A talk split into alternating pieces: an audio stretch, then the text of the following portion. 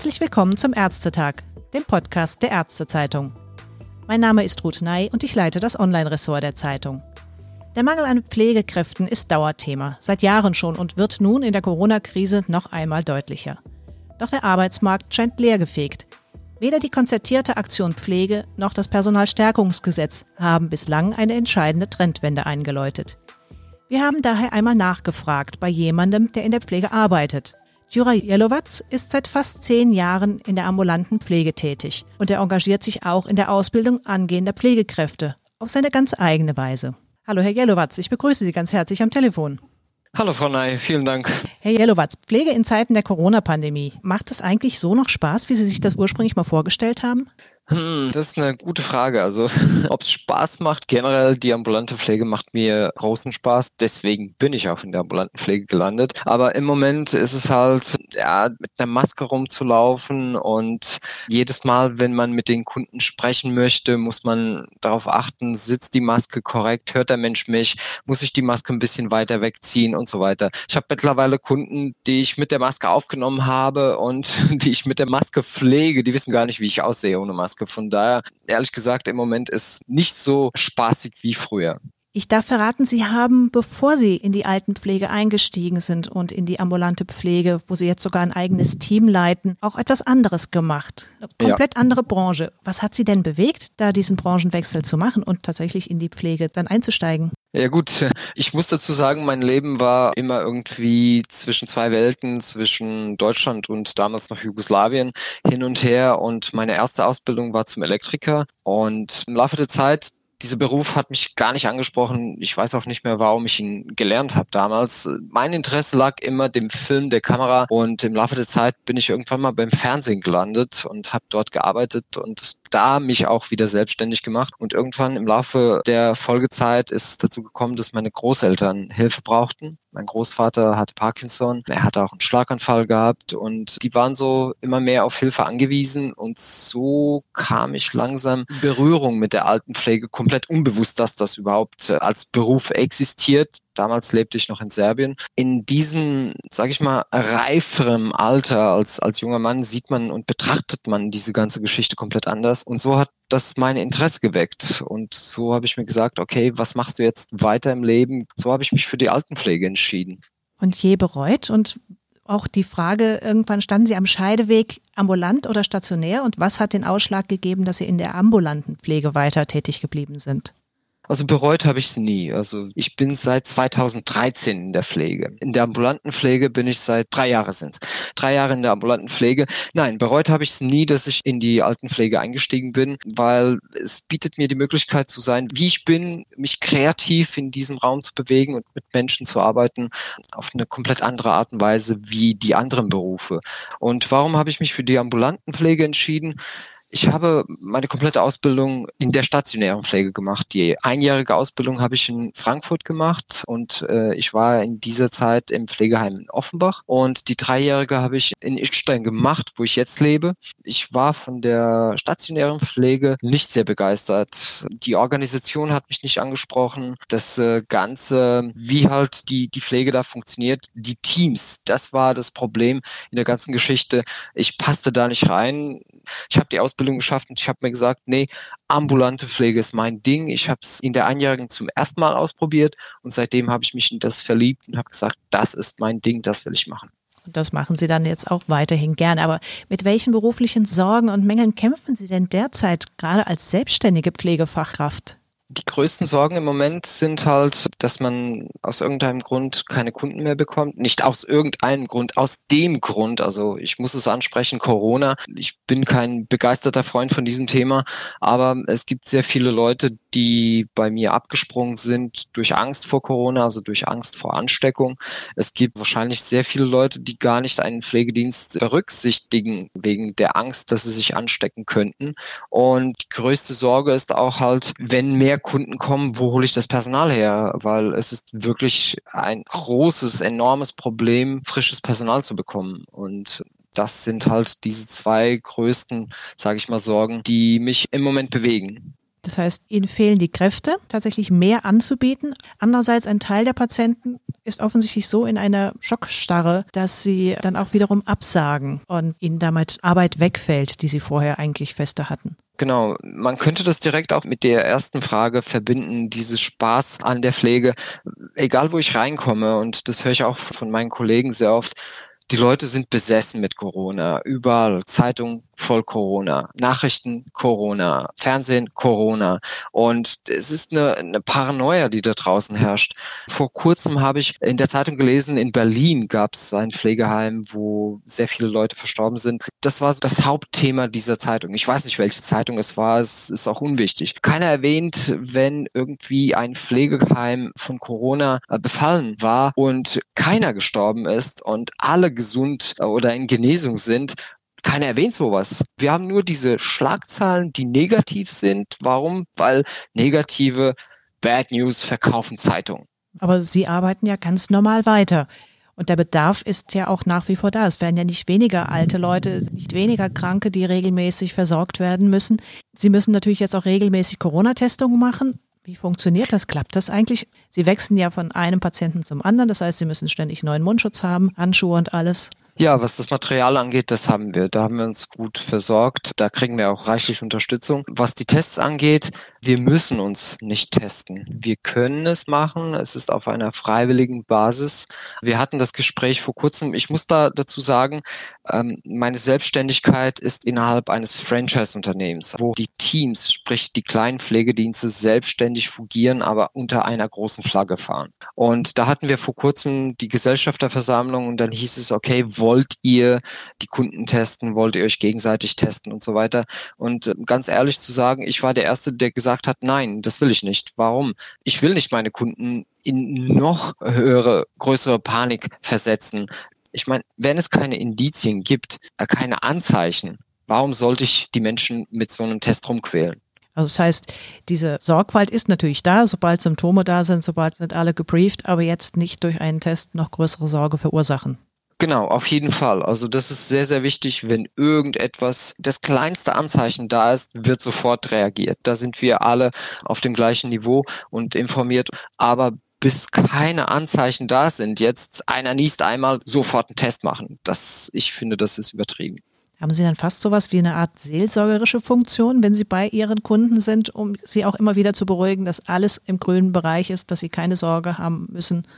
Ja, natürlich. Also ich persönlich, wenn ich zur Arbeit fahre, ist es mir sehr wichtig, dass ich irgendwie so eine Frische in diesen Raum bringe, wo die Kunden sind, dass ich ein bisschen Humor bei der Arbeit verwenden darf und dass halt einfach die Stimmung so ein bisschen nach oben getrieben wird. Nicht alle meiner Kunden sind Menschen, die direkt ans Bett gebunden sind und bei denen Entschuldigung, dass ich jetzt so sage, die Tage schon abgezählt sind. Um Gottes Willen, es gibt viele Menschen, die sind in einem hohen Alter, aber da ist noch, sage ich mal, Zeit in der Zukunft. Die, die sind einfach, die leben noch. Und die sollen auch immer noch ein bisschen Spaß in ihrem Leben haben. Und das ist mir halt das, was ich gerne bei der Arbeit mache. Es ist nicht nur das Waschen, es ist nicht nur die Wundversorgung, es ist nicht nur das Eincremen, sondern auch was Gutes für den, für den Menschen selbst tun. Und das finde ich ist bei mir sehr, sehr wichtig, bei mir persönlich.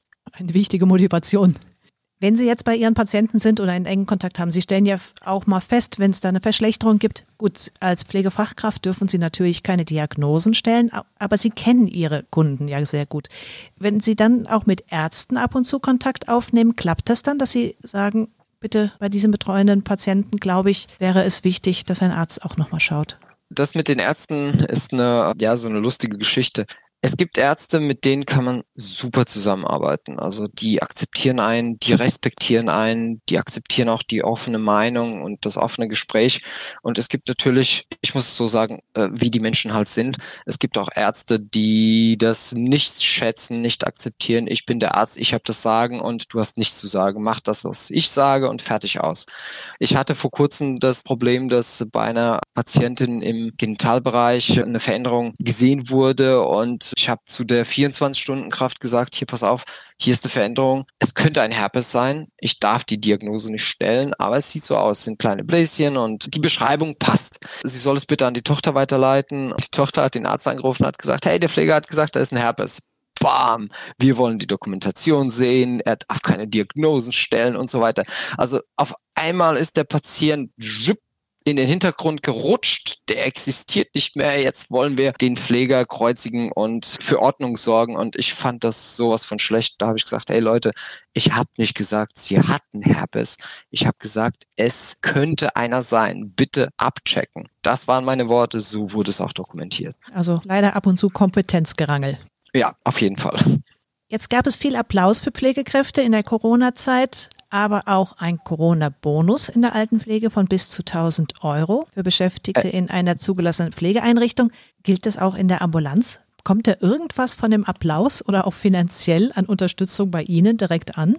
Also den, den Applaus, ja, im Auto hören wir den nicht und unterwegs auch nicht und bei den Kunden auch nicht. Der Pflegebonus, der wurde ausgezahlt äh, für alle Mitarbeiter, also jeder, der in der Pflege tätig war, von den Hauswirtschaftskräften über die Betreuung bis zu den Helfern und den Pflegekräften. Natürlich ich als Gesellschafter habe davon nichts bemerkt und nichts bekommen. Aber ich bin froh, dass äh, meine Kollegen, also meine Mitarbeiter, ähm, das bekommen haben und die haben sich das verdient aber nicht, ich möchte jetzt nicht undankbar sein, es ist nicht verdient als Corona-Bonus, sondern wenn wir mal zurückblicken auf die Zeit vor Corona und schauen, was an Überstunden jede Pflegefachkraft und jede Pflegekraft, also auch die Helfer in Deutschland haben, dann würde ich sagen, das sollten noch mindestens 10 bis 15 äh, solche Corona Boni dann geben. Genau. Das heißt, wenn Sie so die Lage als Pflegefachkraft sehen bei sich, bei Ihren Kollegen, was fehlt Ihnen da? Was würden Sie wünschen an politischer Unterstützung neben solchen Aktionen wie Gesetzen, wie das Pflegestärkungsgesetz, was ja wunderschön gedacht ist, 13.000 neue Stellen schaffen, wie eine konzertierte Aktion Pflege, wie jetzt zum Beispiel die Videos, die es gibt, die Ehrenpflegers, aber reicht das oder wo würden Sie eher den Ansatz sehen, was Ihrer Branche helfen würde? Ja gut, äh, Werbung muss man machen und ich finde aber, dass die Werbung in die falsche Richtung geht. Äh, man versucht aus der Pflege einen coolen Beruf zu machen und das auf ein, eine neue Ebene zu bringen, um die jungen Leute zu werben. Ich denke, man sollte da tiefer reingreifen und ich würde mich sehr freuen, wenn die Politik in die Richtung gehen würde, mit mehr Education in frühem Alter die Kinder auf eine andere Ebene zu schulen, dass die Altenpflege nicht nur ein Beruf ist, sondern auch etwas mehr, dass jeder irgendwann mal alt wird und dass die alten Menschen halt Hilfe und Unterstützung brauchen und ähm, da viel mehr drin ist, als nur den Hintern abzuputzen und jemanden zu waschen. Das ist das Erste. Das Zweite ist, ich finde, dass die Politik ständig darüber redet, wie das und das geändert werden soll, aber im Kern ändern sie nichts. Sie geben sich keine Mühe, dass die Menschen, die aus dem Ausland herkommen wollen und in der Pflege arbeiten wollen, die dort schon geschult sind, eine viel, viel bessere Option bekommen, um hierher zu kommen und nicht irgendwie eins bis zwei Jahre warten müssen. Und hier herrscht der Pflegenotstand, damit sie hierher kommen, um hier zu arbeiten. Ich habe über das Projekt, das Sie später nochmal wahrscheinlich erwähnen werden, über den Pflegekanal, sehr viele Leute, die mich aus dem Ausland anschreiben, nicht nur aus Serbien, wo ich ursprünglich auch herkomme, sondern auch andere Länder wie Marokko, Thailand, also all die Leute und all diese Länder, wo sich die Leute vorbereiten, nach Deutschland zu kommen, schreiben mich an und fragen, ey, kannst du mich unterstützen? Ich mache gleich die Gleichstellung. Kannst du mir mit dem Thema helfen, mit dem Thema? Und dann frage ich auch gerne, Leute, wie lange dauert das? Wann seid ihr hier? Und äh, vielleicht würde ich auch jemanden von denen einstellen. Und dann kriege ich immer die Antwort, ja, das dauert ein Jahr, bis ich diese Gleichstellung gemacht habe. Und dann dauert es noch ein volles Jahr, bis man überhaupt ein Visum für Deutschland bekommen hat. Trotz vorhandener Und Ausbildung im Bereich der Pflege nicht nur Ausbildung, sondern auch jahrelange Erfahrung. Ich hatte mit einer Dame ein Gespräch, die hatte 15 Jahre im Krankenhaus gearbeitet. Bei der dauert es über zwei Jahre, bis sie hergekommen ist. Bei dem Bedarf, der hier herrscht, natürlich schade. Andererseits geht da natürlich auch immer die Kritik, wir dürfen nicht den anderen Arbeitsmarkt, wo auch Pflegekräfte gebraucht werden, ausbluten lassen, indem wir hier alles nach Deutschland ziehen. Ja, ich denke nicht, dass der Markt, wo die Leute herkommen, irgendwie ausbluten wird, weil die würden dann auch sagen, wir erlauben nicht den Pflegekräften ähm, zu gehen. Also das ist, ähm, das ist für mich unvorstellbar. Sie haben jetzt gerade schon ein Stichwort vorhin genannt, den Pflegekanal, denn Sie sind ja da auch sehr aktiv mit diesem Pflegekanal in der Ausbildung junger angehender Pfleger. Sie haben einen Weg gefunden, die Ausbildung nochmal anzureichern, indem Sie Videos produzieren Und diesen Pflegekanal auf YouTube, den gibt es mit über 37.000 Abonnenten und sie geben Tipps und Hilfen äh, für die Auszubildenden zu unterschiedlichsten Themen. Teilweise haben sie auch schon mit Verlagen zusammengearbeitet und dort Lern- und Erklärvideos erstellt. Wie kamen Sie denn da drauf? Hat das mit Ihrer alten Ausbildung in der Filmbranche zu tun? Nein, also der Pflegekanal, der existiert jetzt seit 2015 und mittlerweile sind 52.000 Abonnenten oh. und 6,5 Millionen Aufrufe und es sind, glaube ich, um die 500 Videos, die vorhanden sind ja, wenn Sie in einem bestimmten Alter nochmal eine Ausbildung machen wollen, dann fragen Sie sich, wie behalte ich den Stoff im Kopf? Und äh, ich glaube, die Angst ist viel größer vom Lernen als die Kapazität, die der Mensch besitzt. Und da ich halt ein visueller Mensch bin und wie gesagt, ich in dieser Branche unterwegs war, habe ich mir gedacht, okay, ich mache mir Videos und behalte so die Themen, so kann ich schnell wiederholen und kann mich besser auf die Abschlussprüfung vorbereiten. Sehr schnell in der Ausbildung habe ich gemerkt, dass große Lücken sind. Beginnend mit dem Praxisanleiter, der irgendwie nie Zeit hat oder nicht vorhanden ist. Dann die Verbindung und Verknüpfung zwischen den Inhalten aus der Schule in der Praxis umsetzen und übertragen und noch andere Lücken, die in der Pflege herrschen habe ich mir gedacht, okay, ich würde gerne dann auch andere Leute mit dem unterstützen und denen helfen, dass sie nicht das Gleiche durchleben müssen, was ich durchlebt habe während der Ausbildung. Und so ging die ganze Geschichte los mit harmlosen Videos wie, wie war unser Rollstuhltraining, also so mehr so eine tägliche Dokumentation als wirklich ein Lehrvideo oder Lernvideo. Und dann irgendwann mal ging es los mit der Bearbeitung unterschiedlicher Anatomiethemen und dann andere Ausbildungsinhalte. Da habe ich mir gedacht, okay, das könnte man ausbauen. Und dann ging es los mit How-to-Videos und irgendwann mal kam der erste Auftrag. Das war der Thieme Verlag, der mich kontaktiert hat und hat gesagt, würdest du gerne für uns einige Videos erstellen? Damals war es die PEC-Sonde. Genau, das war das erste Thema, das ich bearbeitet habe. Ja, das hat mich begeistert.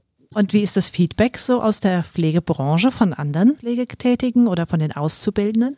Es ist sehr, sehr positiv. Natürlich gibt es auch Kritik, aber viele der Auszubildenden schreiben dann unter den Videos die Kommentare, vielen Dank, das Thema hast du besser erklärt als unser Dozent oder ähm, könntest du dieses und dieses Thema für uns bearbeiten. Und dann gab es auch alte Hasen, also Pflegekräfte, die schon seit Jahren unterwegs sind, die sagen, ey cool, das konnte ich jetzt äh, das Thema mal auffrischen, dank deinem Video. Und Praxisanleiter schreiben auch, ey, ich bin Praxisanleiter, ich finde deine Videos super und empfehle sie meinen Schülern ich glaube, das Ziel habe ich getroffen, weil bei mir ging es darum, das Thema runterzubrechen, also das auf simples Deutsch wiederzugeben und nicht diese komplizierten Wörter, komplizierten Sätze. Und Durchaus auch unter Berücksichtigung, dass ja in der Pflegebranche oft auch ausländische Kräfte arbeiten. Auf jeden Fall, ja. Sie haben gesagt, 500 Videos ist äh, wirklich eine stattliche Zahl. Jetzt ist aber auch gerade die Pflegearbeit kein 9-to-5-Job. Wie kriegen Sie das denn zusammen, diese zeitintensive Pflegetätigkeit und die Videoproduktion? Ich schlafe nicht. Nein, es ist eine Sache der Organisation es macht mir Spaß und wenn mir etwas Spaß macht, dann fällt es mir auch nicht schwer, morgens früher aufzustehen und vor dem Dienst irgendwie eine Stunde am PC am Videoschnitt zu arbeiten oder zwischen den Kunden, wenn ich mal eine Lücke habe von einer halben Stunde, nehme ich meine Sachen mit und schreibe den Text es ist wirklich eine, eine Sache der Organisation. Würde mir das nicht so viel Spaß machen, würde ich auch nicht diese Energie da rein investieren und nicht äh, daran arbeiten, noch andere Projekte daraus äh, zum Leben zu erwecken. Zum Beispiel, ich habe ein Drehbuch vor über drei Jahren geschrieben über die Zukunft der Pflege und habe das auch präsentiert bei bestimmten Leuten, Pflegekräfte, Dozenten, Leute, die außerhalb der Pflege tätig sind, über eine Vision, wie die Zukunft aussehen könnte aus der heutigen Perspektive. Ich würde mich sehr freuen, wenn ich irgendwann mal das zu einem Film zum Leben erwecken Vielleicht geben Sie uns zum Abschluss so zwei, drei Punkte, die Ihnen so in der Vision, die Sie vielleicht auch in dem Film bearbeitet haben, besonders wichtig erscheinen. Ich gebe Ihnen nur einen Punkt. Meine Vision war, wie würde die Zukunft ohne Pflege aussehen? Düster. Ich weiß es nicht. Also ich, da müssen Sie den Film sehen, wenn er irgendwann mal rauskommt. Und Sie haben das Drehbuch geschrieben. Das heißt, Sie haben da doch mit Sicherheit sich auch was überlegt. Sagen, ja, meine Vision Fall. von der Pflege in der Zukunft. Was wäre Ihnen da besonders wichtig? Was sich ändern müsste, um vielleicht auch mehr Leute dafür zu begeistern für diesen Beruf? Also definitiv, was sich ändern müsste, ist die Politik, die aus meiner Sicht äh, die größte Bremse in der Pflege ist durch wirtschaftliches und geldgetriebenes Denken und leider passt das nicht um Gottes Willen, ich muss, ich muss betonen, ich bin selbstständig. Ich will auch Geld verdienen. Ich will auch, dass meine Leute Geld verdienen. Ich will ein normales Leben führen. Aber für die Pflege brauchen wir ein komplett neues, neues Konzept. Diese Diskussion um Tarife und Gehalt sind es nur ein Aspekt, der aber das eigentliche Problem der Pflege nicht lösen wird. Nein, das wird nicht die einzige Lösung sein. Wie gesagt, wir müssen um uns schauen, wir müssen gucken, was die anderen machen. Wir müssen einfach neues, frisches Denken reinbringen. Äh, wie sagen die Engländer, outside of the box. Das brauchen wir. Wir brauchen nicht äh, ständig Leute, die nur an eins denken. Das muss wirtschaftlich enden. Das muss Geld bringen. Ja, ein großes Thema, das wir hier so schnell nicht gelöst bekommen, aber vielleicht wirklich zum Nachdenken ein, ein wichtiger Punkt. Ich danke Ihnen ganz herzlich, Herr Jelowatz, für das Gespräch und für einen Einblick aus Ihrer Sicht. Nicht zu danken. Ich danke Ihnen, dass Sie sich bei mir gemeldet haben und äh, halt nur einen Pfleger für Ihr interessantes Podcast ausgewählt haben. Ich würde nicht nur Pfleger sagen. Ich sage das immer absichtlich. Alles klar. Dann einen schönen Tag noch. Ich danke Ihnen. Gleichfalls. Dankeschön.